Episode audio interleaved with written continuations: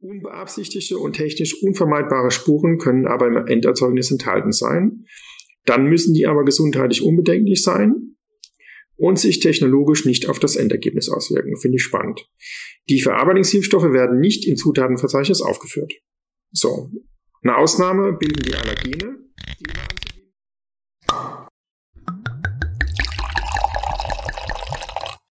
Hallo und herzlich willkommen bei Wein verkauft, dem Fachpodcast der Weinbranche.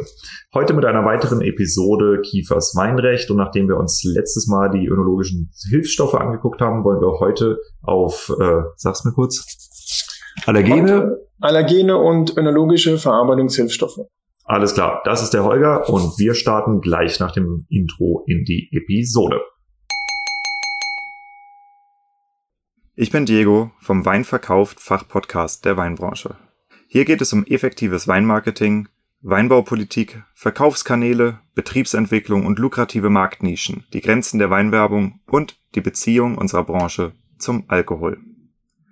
Als Weinplus-Mitglied bekommst du attraktive Kostenvorteile bei wichtigen Zulieferern der Weinbranche, kannst die Episoden schon 14 Tage früher hören und dich mit hunderttausenden Weinkunden und Weinprofis auf der ganzen Welt vernetzen.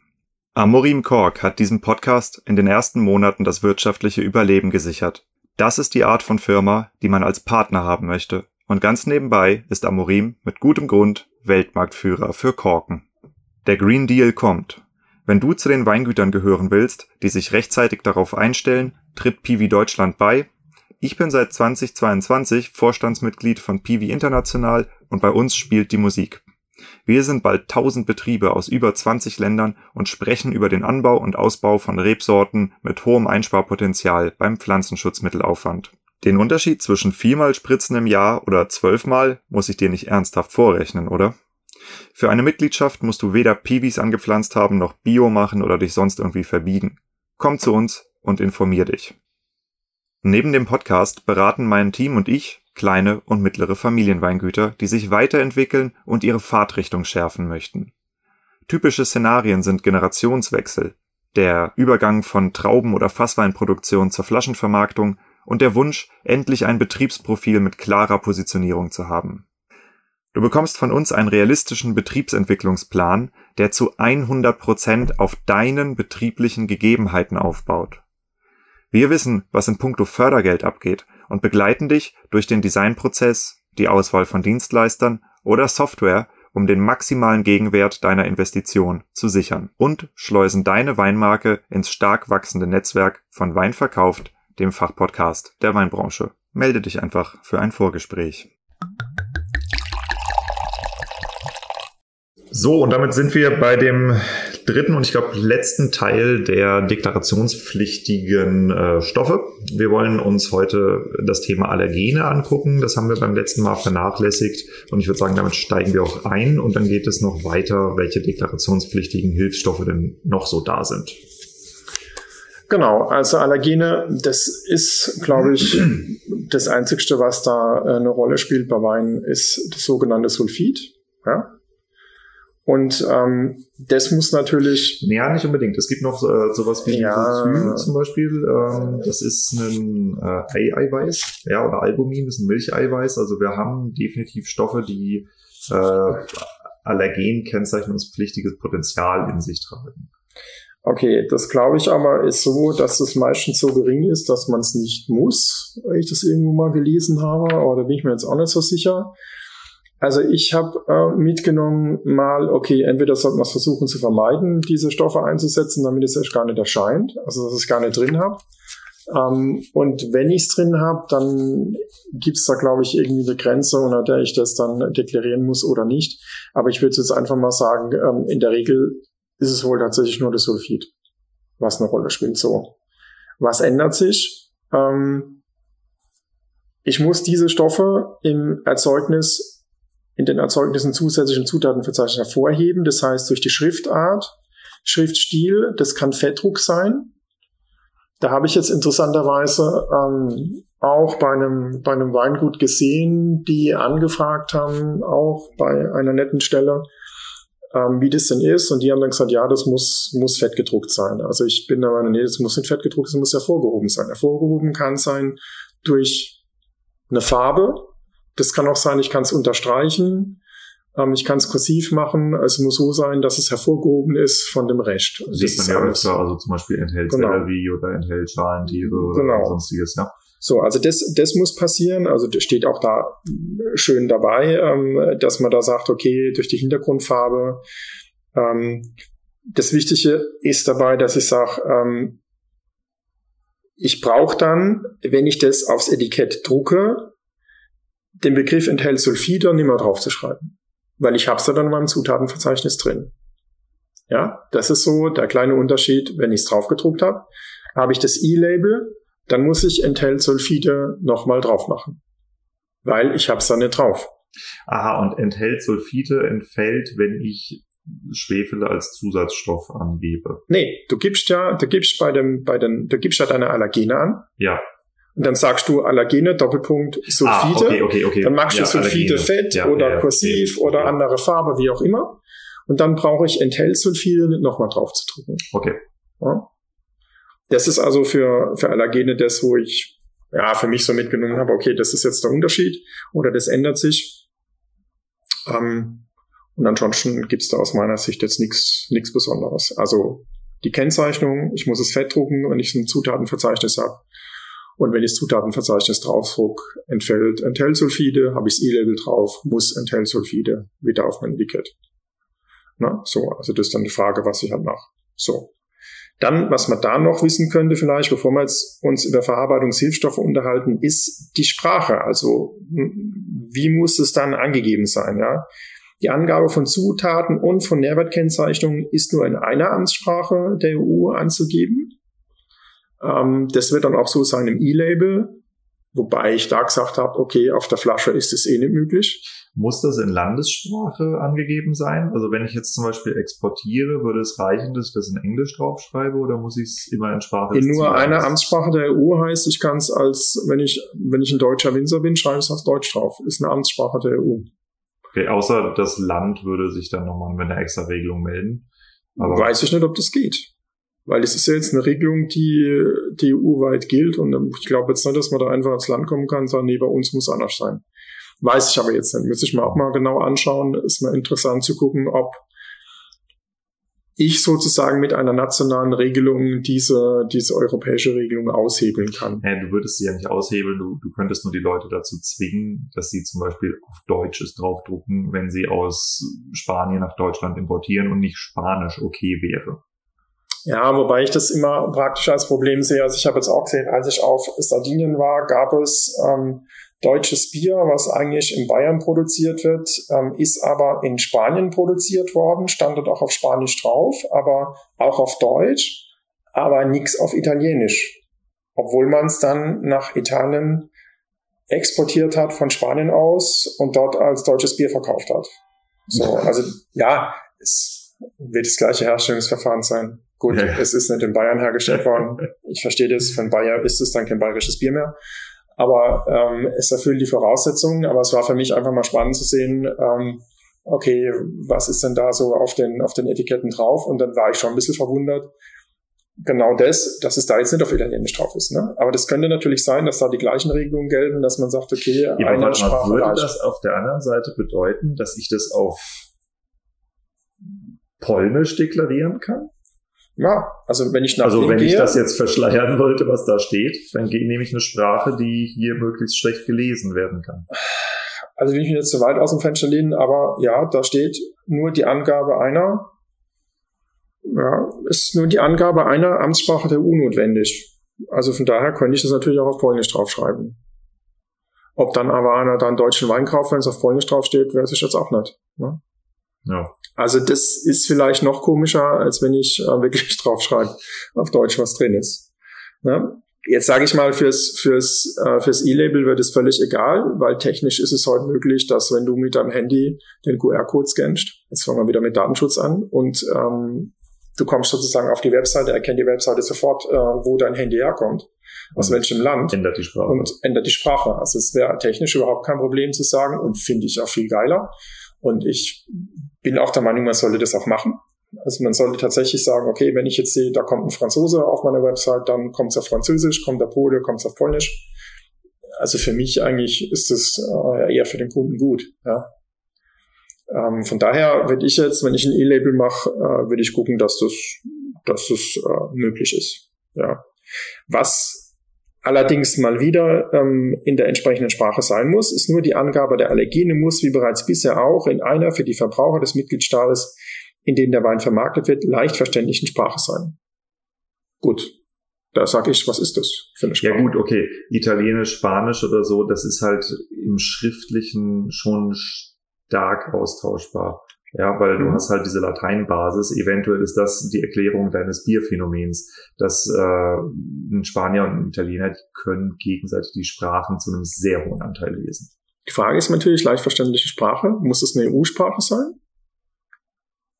Für Dann wäre ja, ja. Also oben ja, schreibe ich, oben schreibe ich ja, ist in nur einer der Amtssprachen der EU notwendig. Also die Nährwertkennzeichnung muss ich in einer der Amtssprachen der EU machen. Ähm, Englisch wäre keine Amtssprache der EU mehr, oder? Was doch? Doch. Aktuell noch, ja. Ja. Stimmt. Haben sie gemacht, ja.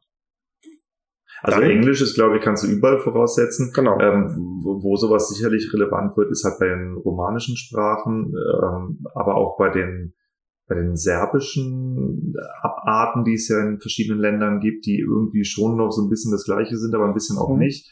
Ähm, also alles, was so in Richtung Ostblock geht, äh, wahrscheinlich würde man dann dort austauschen können. Ich verstehe das ein bisschen nach unterschiedliche Sprachstämme, die einfach. Äh ich würde jetzt einmal sagen, in der Regel weiß ich ja auch, wo ich meinen Wein hin exportiere. Ja. Wenn ich jetzt sage, das macht ist ja nicht, dass ich sage, da kommt einer, kauft jetzt Wein in Deutschland ein und bringt ja. den, bringt ihn nach Polen oder sonst irgendwo hin. Da ist natürlich das auf Deutsch drauf, das ist klar.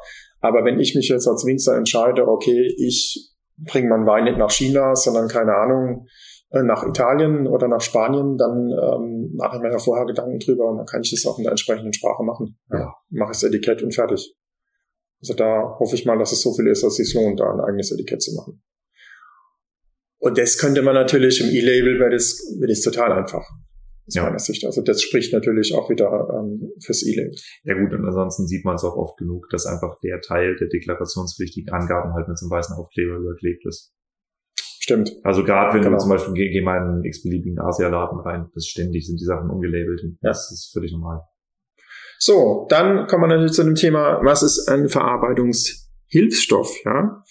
Ähm, das heißt, das sind Stoffe, die vorübergehend bei der Herstellung eines Lebensmittels eingesetzt werden und anschließend wieder entfernt werden. Okay. Unbeabsichtigte und technisch unvermeidbare Spuren können aber im Enderzeugnis enthalten sein. Dann müssen die aber gesundheitlich unbedenklich sein und sich technologisch nicht auf das Endergebnis auswirken. Finde ich spannend. Die Verarbeitungshilfstoffe werden nicht im Zutatenverzeichnis aufgeführt. So. Eine Ausnahme bilden die Allergene, die immer anzugeben sind. Das ist dann auch Milch und Ei in einer Konzentration von mehr als, und da haben wir es 0,25 Milligramm pro Liter. Das sind genau die Albumin. Und das ist genau, und da ist nämlich dann die Frage, ja. habe ich das, habe ich das, erreiche ich das in der Regel? Also ich würde vermeiden wollen, dass, dass auf meinen Wein Milch und Ei steht. Also da wäre ich jetzt, also wenn ich mir jetzt einen Verbraucher vorstelle, der noch davon ausgeht, dass wir hier von einem ähm, völlig unberührten Naturprodukt ausgehen, mit dem ganzen Tovabohu außenrum, ja, Bromborium, was Wein so ist und toll und der Korken, wenn er ploppt und alles schick und schön und dann steht da Ei drauf und Milch. Das, ähm, glaube ich, kommt nicht gut. Nicht bei einem Wein von 50, 60 Euro. Bei meiner Brille für 2,55 Euro aus dem Lidl-Supermarkt würde ich sagen, ist es egal. Wer das drin guckt, da eh nicht drauf.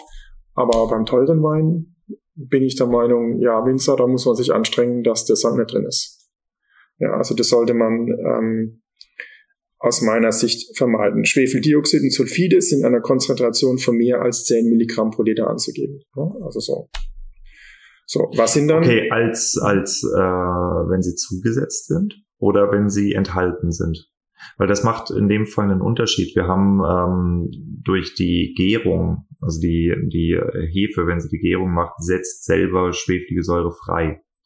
Das heißt, es gibt einen natürlichen Schwefelgehalt und mhm. es gibt einen zugesetzten Schwefelgehalt. Gut, da bin ich der Meinung, da geht es um die Allergene und da ist dann, also jetzt habe ich keine Ahnung, sage ich ganz ehrlich, aber ich würde das so einschätzen, dass ich sage, wenn es da darum geht, den zu schützen, der allergisch ist, dann ist es ja für den Allergiker völlig egal, wo du den Schwefel jetzt hernimmst. Ob du sagst, der war schon drin und entsteht natürlich, mhm. oder du sagst, du setzt ihn zu und der ist dann drin Okay, dann muss man da gucken. Das gibt's ja bei, bei Bier auch oft, ne? Das äh, oder gerade bei bei ähm, Fassbrause und so. Da steht dann drauf enthält Gärungskohlensäure. Ja, das wird dann so hingedreht, dass es wie was Positives klingt und vielleicht ist das auch eine von den Arten, die man, äh, wie man zum Beispiel den natürlichen Schwefel deklarieren könnte, wenn man denn dann gezwungen ist, in der Naturweinszene es zu tun, die ja auch davon betroffen ist. Da wäre ich aber, sage ich ganz ehrlich, sehr vorsichtig, weil wenn das, wenn das aus meiner Sicht ein Schwefeldioxid oder ein Sulfid ist und ich verschleiere das, ähm, dann bin ja, ich der Meinung.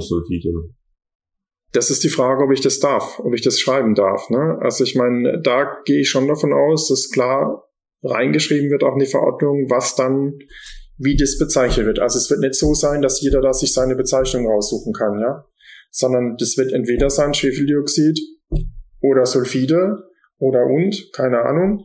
Aber es wird nicht so sein, dass du sagst, oh, das ist irgendwie ein Gärungsschwefel, was weiß dann ich, ja. Mhm. Ähm, weil das geht für mich dann schon in Richtung Verbrauchertäuschung, weil nichts anderes ist es dann. Ich will ja eigentlich verschleiern, dass ich das drin habe. So, und wenn das dann Schutz dienen soll des Allergikers, dann muss es klar sein, dass der Allergiker weiß, was ist es und nicht noch googeln muss, ähm, fällt es jetzt auch darunter oder ist es was anderes? Da würde ich sagen, da wäre man schlecht beraten, wenn man das macht. Na? Okay, jetzt ist die Frage, was sind Verarbeitungshilfsstoffe?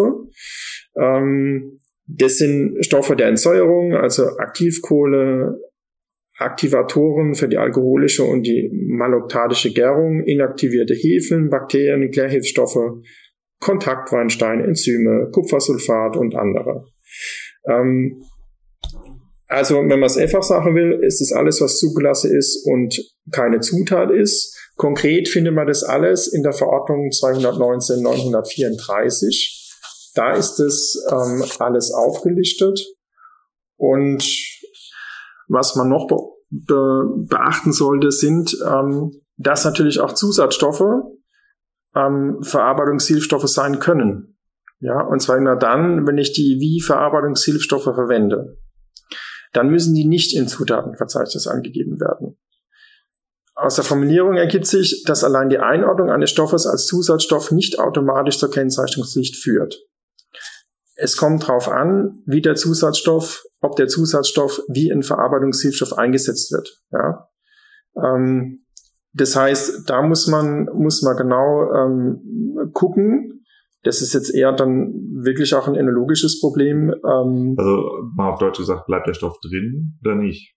Ja, das ist eine der wesentlichen Fragen. Das dürfte er nicht aus meiner Sicht, ja.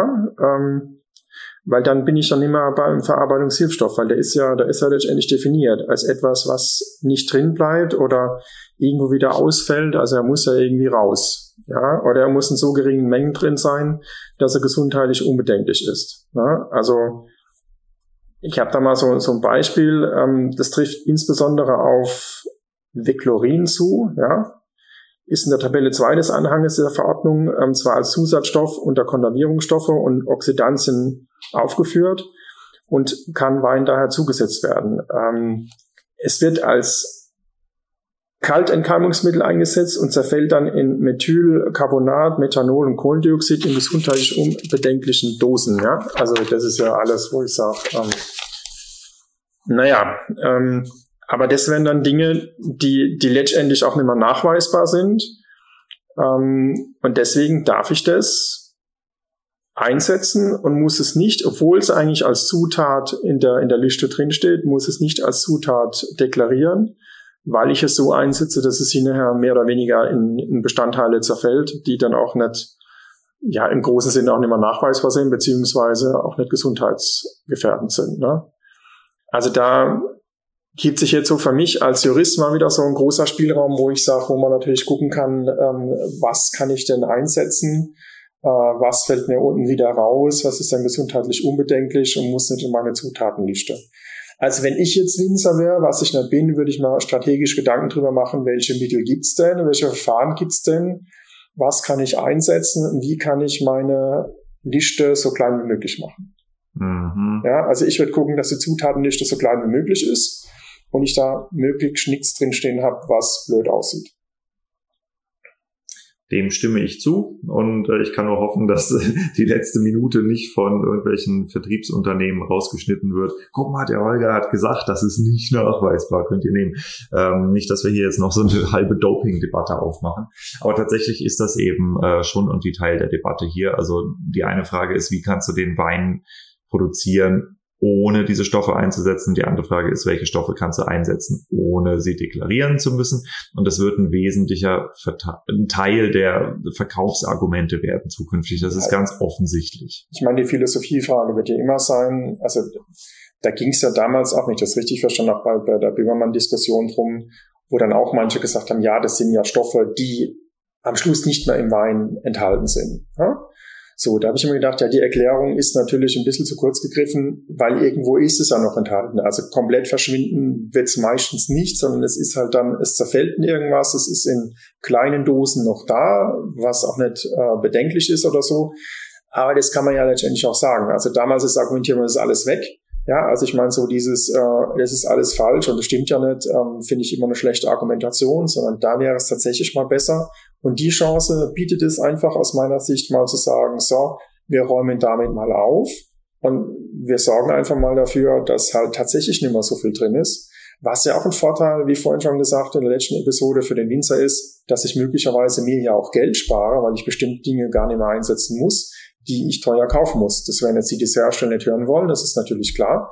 Aber für den Winzer ähm, kann es ja ein Vorteil sein. Also ich als Unternehmer würde sagen, wenn ich die Zusatzstoffe mitkaufen muss, um sie einzusetzen, ist doch gut.